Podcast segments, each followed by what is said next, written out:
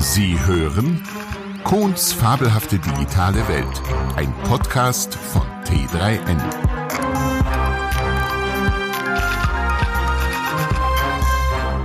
Unsere Zukunft ist digital. Unsere Zukunft ist rosig. Oder ist der geheime staatliche Datenklau nur ein Kavaliersdelikt oder eine gekonnte staatliche Kabarettennummer? Verschwörungstheoretiker aller Länder, vereinigt euch! Jahrelang hat man euch als Spinner mit bescheuerten Aluhüten diffamiert, und nun zeigt sich, ihr hattet doch recht. Euer Theoretisieren über die amerikanische Weltverschwörung war gar keine Theorie, das war ja jetzt echt. Echt jetzt?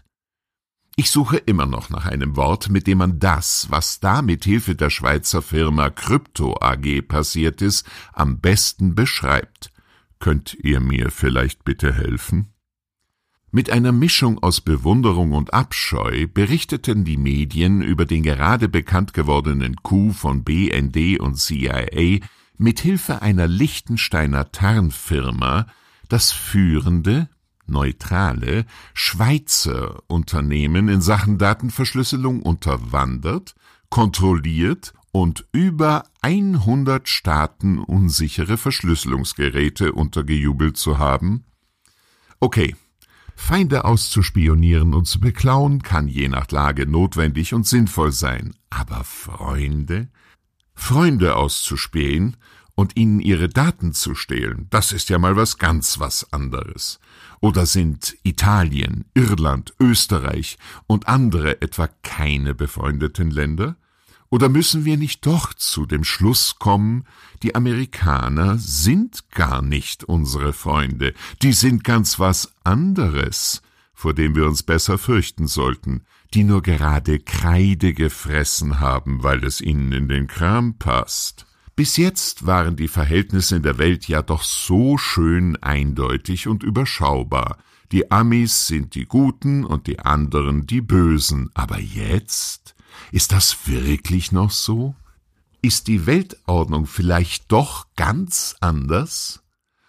Und muss der arme Machiavelli wirklich für die Begründung jeder Schweinerei den Kopf hinhalten?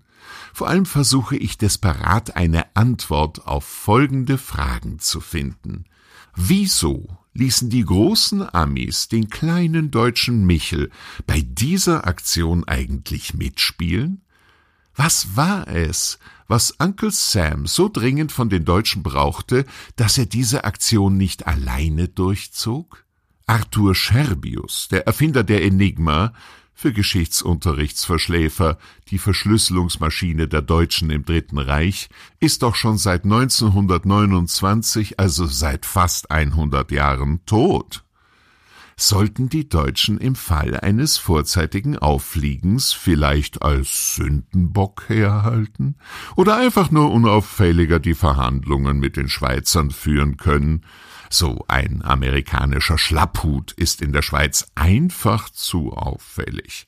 Da fliegen ja sogar Mossad-Agenten bei nächtlichen Verwanzungsaktionen auf. 1998 im Kanton Bern.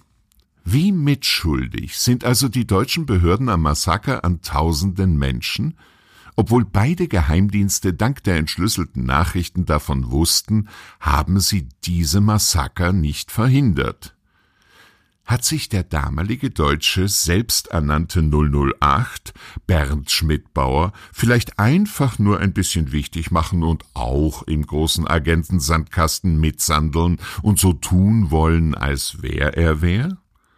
Warum wurde die ganze Geschichte ausgerechnet jetzt über eine Indiskretion bekannt? Wird dieses Schweizer Agentenspielzeug vielleicht nicht mehr gebraucht? Ist es zu alt und umständlich geworden? Greift Mann die Daten heute vielleicht längst ganz anders und viel unauffälliger ab? Was haben eigentlich die smarten Jungs, die ehemaligen KGB-Schniki in der ganzen Zeit getrieben? Äh, für Millennials.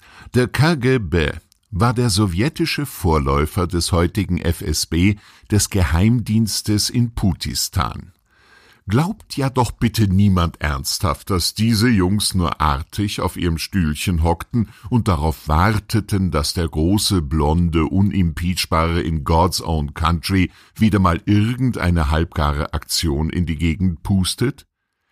Wenn die, also die Russen, während des Ukraine-Konflikts in der Lage waren, geheime amerikanisch verschlüsselte Telefonate der amerikanischen Außenministerin Madeleine Albright abzuhören und zu veröffentlichen, dann muss man sich doch fragen, was kriegen die denn noch so alles mit?